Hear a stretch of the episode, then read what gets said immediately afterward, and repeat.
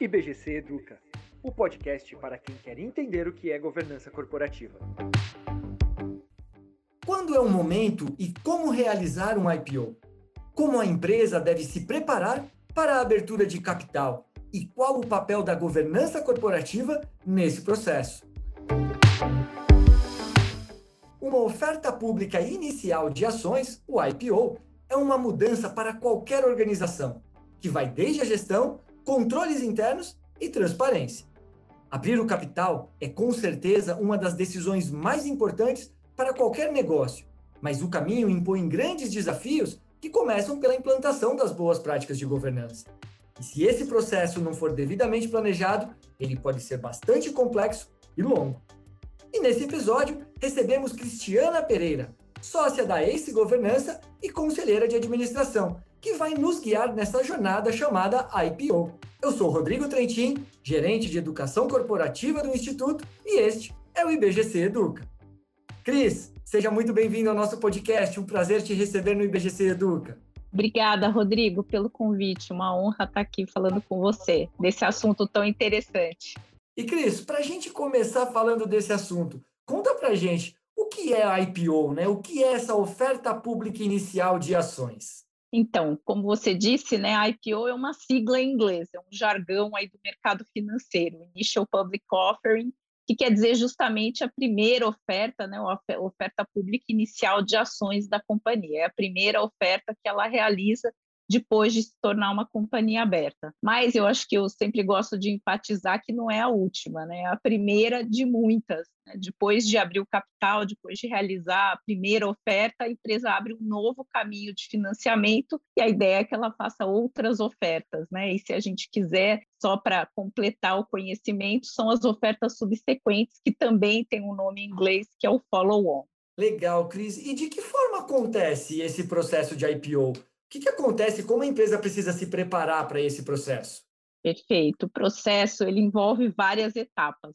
Eu vou falar aqui de cada uma delas. Né? A primeira é a empresa se adaptar a, a, ser uma companhia aberta de acordo com a lei das SAs. Isso envolve normalmente mudança de estatuto, mudança de governança e, eventualmente, outras é, mudanças na estrutura da companhia. Depois, ela tem que buscar o registro de companhia aberta na CVM, e isso vai viabilizar que ela possa fazer essa oferta pública. O registro na CVM também vai é, demandar algumas adaptações, apresentação de documentos societários e principalmente o preenchimento do formulário de referência, que é um documento que muita gente considera bastante extenso, mas ele tem o objetivo de apresentar as principais características da empresa, os seus negócios, seus sócios, o seu time, os principais riscos né, que envolvem é, aquele negócio, enfim, um roteiro para que a própria CVM, a Comissão de Valores Mobiliários, a Bolsa e os investidores conheçam aquela companhia. Em seguida, né, a gente tem o processo na Bolsa. A Bolsa oferece diversos segmentos, então a empresa pode escolher aquele que é mais adaptado ao seu perfil.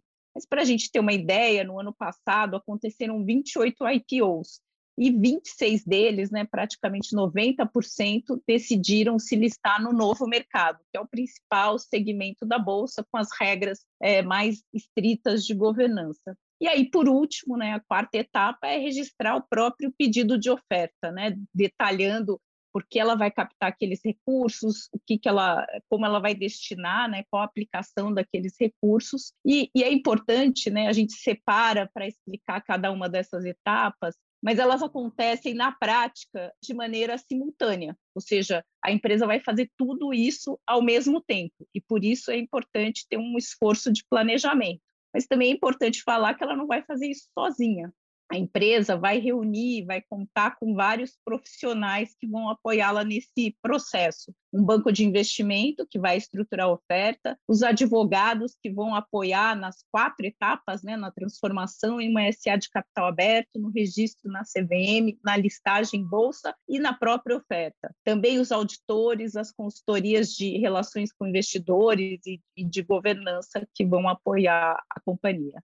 E Cris, você comentou, né, primeiro de um extenso número de documentações, de processos que tem que seguir, falou dos níveis de listagem aqui dentro, de que cada empresa pode optar, né, na abertura de capital. Como que a empresa deve se estruturar para poder atender essas exigências legais de regulação da CVM, da Bolsa, e qual é o papel da governança corporativa nisso tudo? Como a gente falou, né, o IPO é um processo complexo, tem várias etapas, e normalmente esse processo como um todo demora de quatro a seis meses, né? O tempo da empresa completar essas quatro etapas. Mas a gente não consegue precisar o tempo exato que esse processo vai levar para a companhia, pelo fato de que isso depende de como a companhia está estruturada quando ela começa essa jornada do IPO. Né? E a gente, na minha experiência, eu identifico algumas questões que são bastante relevantes. Né? Uma tem a ver com as demonstrações financeiras. Né? A, a empresa vai ter que se preparar para apresentar as demonstrações financeiras de forma trimestral,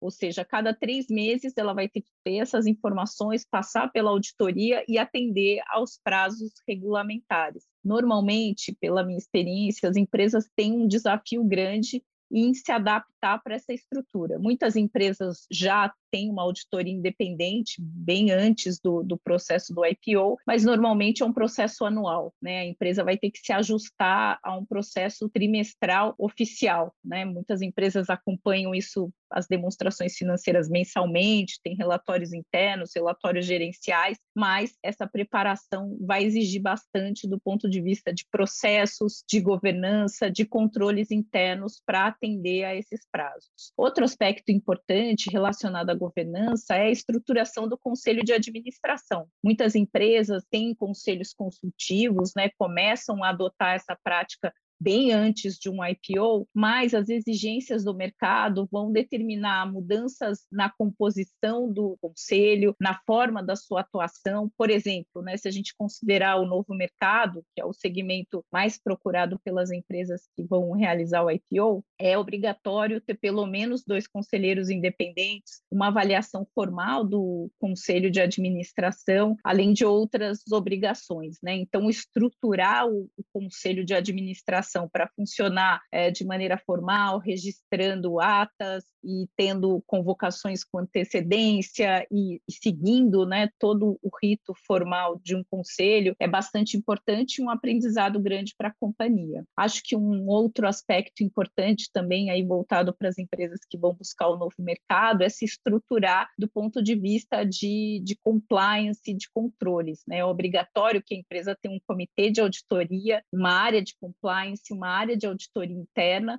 além de todas as políticas que vão regulamentar o funcionamento dessas áreas. Né? A gente sabe que estruturar todos esses órgãos, ter essas funções, não é algo trivial, é, e o ideal é que a empresa faça isso com tranquilidade. E, por último, né, a gente falou de mudanças tem a ver com estrutura interna da companhia, mas é importante destacar que ela vai ser uma companhia aberta, ela vai ter outros acionistas além dos acionistas fundadores e ela vai ter que ter uma área, né, e vai ter que se preparar para se relacionar com os investidores. Então, é importante estruturar essa área tanto do ponto de vista operacional, para poder realizar as funções e atender as obrigações do mercado de capitais, como também manter um engajamento, um relacionamento e uma comunicação ativa com todos os acionistas. Bastante coisa para fazer, né, Cris? E diante de tudo isso que você trouxe para a gente, de organizar processos, estruturas, tudo que a companhia tem que se dedicar, quais são os benefícios que ela pode esperar depois desse trabalho todo de fazer a abertura de capital? Perfeito, só vale a pena passar por tudo isso se tiver algum benefício, né? Um esforço grande é, de mobilização da empresa, dos seus executivos, dos seus administradores, é muita gente envolvida para fazer isso acontecer. E quais os benefícios, né? Eu acho que o primeiro deles, e provavelmente a principal motivação das empresas que percorrem esse caminho é a captação de recursos, né? Você faz uma emissão de ações, uma oferta pública para conseguir recursos para desenvolver os seus planos de negócio. Esse certamente é o principal objetivo. Mas é importante dizer que não é só o mercado de ações que se abre para as companhias. A gente observa muitas empresas que aproveitam, né, e se beneficiam do fato de se tornarem companhias abertas, mais fiscalizadas, com informações transparentes, mais estruturadas, para também melhorar o relacionamento com os bancos, né, relacionamento bilateral com os bancos, utilizar instrumentos de renda fixa do mercado de capitais, ou seja, o leque de instrumentos e opções para financiamento da empresa aumenta bastante. E as empresas também reportam melhoria das condições, redução das taxas, aumento dos prazos, o que é bastante importante para reduzir o custo de capital da companhia. Um outro aspecto é a liquidez patrimonial. Né? Muitos é, empresários, muitos empreendedores criam a empresa, são sócios, estão ali desde o início. Em algum momento, eles precisam transformar a parte dessa, das ações, da participação na empresa em recursos. Também muitas empresas recebem aportes de fundos private equity, venture capital nos estágios iniciais do seu desenvolvimento. Esses investidores também precisam sair.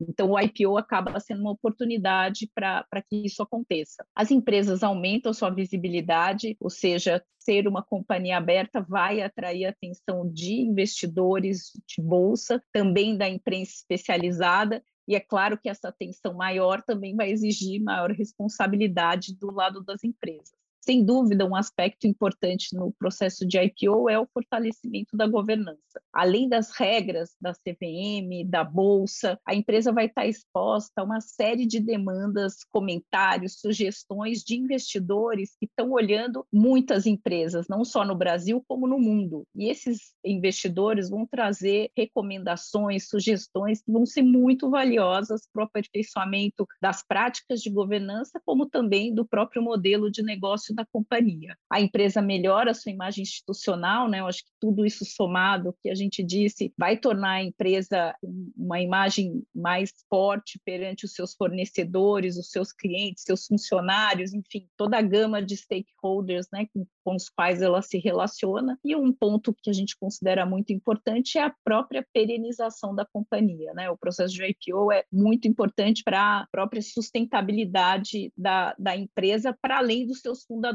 Né? Muitas empresas têm sócios que não têm herdeiros ou têm famílias empresárias onde parte da família quer continuar no negócio, parte não quer, ou de alguma maneira você torna aquela empresa mais longeva e com mais condições de se estruturar para o longo prazo. Né? Eu acho que esse é um ponto bastante importante também.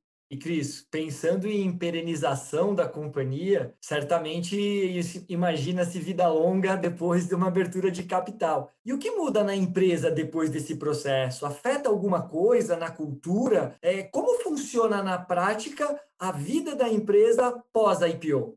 Exatamente, né? Assim, eu acho que eu costumo brincar que o IPO não é a linha de chegada, né? Na verdade, ela é uma transformação muito importante, é um marco fundamental na vida de qualquer companhia, mas é uma etapa, né? uma nova etapa que começa. A gente fala que a preparação para o IPO é um planejamento, mas depois do IPO, depois de tocar a campainha lá na bolsa, a empresa começa a executar esse seu plano. Né? Então, ela vai precisar estar preparada para essa execução. Né? Todas as políticas, todas as estruturas que são exigidas, elas vão ser colocadas em funcionamento depois do IPO. A empresa vai ter que exercitar esse relacionamento com o mercado, exercitar o relacionamento com esses novos acionistas de maneira produtiva, né? E quanto mais preparada ela tiver, melhor ela vai conseguir é, realizar e mais benefícios ela vai extrair desse processo, né? Eu acho que a preparação é a chave para que você possa extrair os benefícios desse processo. Como a gente falou, você vai abrir uma nova avenida aí de oportunidades de financiamento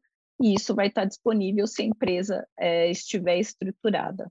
E Cris, para a gente finalizar, que dicas você pode dar para as empresas que estão pensando em realizar um IPO? Olha, eu acho super importante que a empresa faça um bom planejamento. Como eu disse, a preparação do IPO é um planejamento, mas são várias etapas, são etapas complexas e, acima de tudo, como você comentou, é uma grande transformação cultural. Então, não dá para imaginar né, que naquele prazo que eu disse de quatro a seis meses, você vai conseguir realizar essa transformação. Então, é importante que a empresa comece a fazer isso muito tempo antes. A gente normalmente fala ali de três, dois anos pelo menos, para que esse processo aconteça, que você consiga montar as estruturas, preparar as equipes, preparar os administradores, preparar os sócios para entender esse mundo novo, né? Então, acho que esse planejamento e esse processo de preparação, eles são fundamentais. E, claro, nessa reta final aí que a gente fala desses quatro, seis meses, é importante estar bem assessorado para que esse processo aconteça. É um processo tenso, muito agitado, muito rápido, mas quanto mais preparado a empresa tiver, mais tranquilo ele vai ser. E, obviamente, também tem uma série de alternativas para se preparar, conhecer os assuntos, conhecer o tema, conhecer a governança. E, obviamente, o IBGC é uma fonte importante aí de conhecimentos nesses assuntos.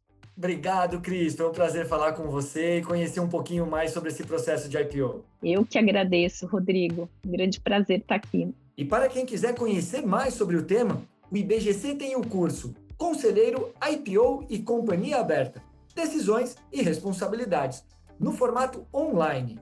Acesse o nosso site www.ibgc.org.br e saiba mais.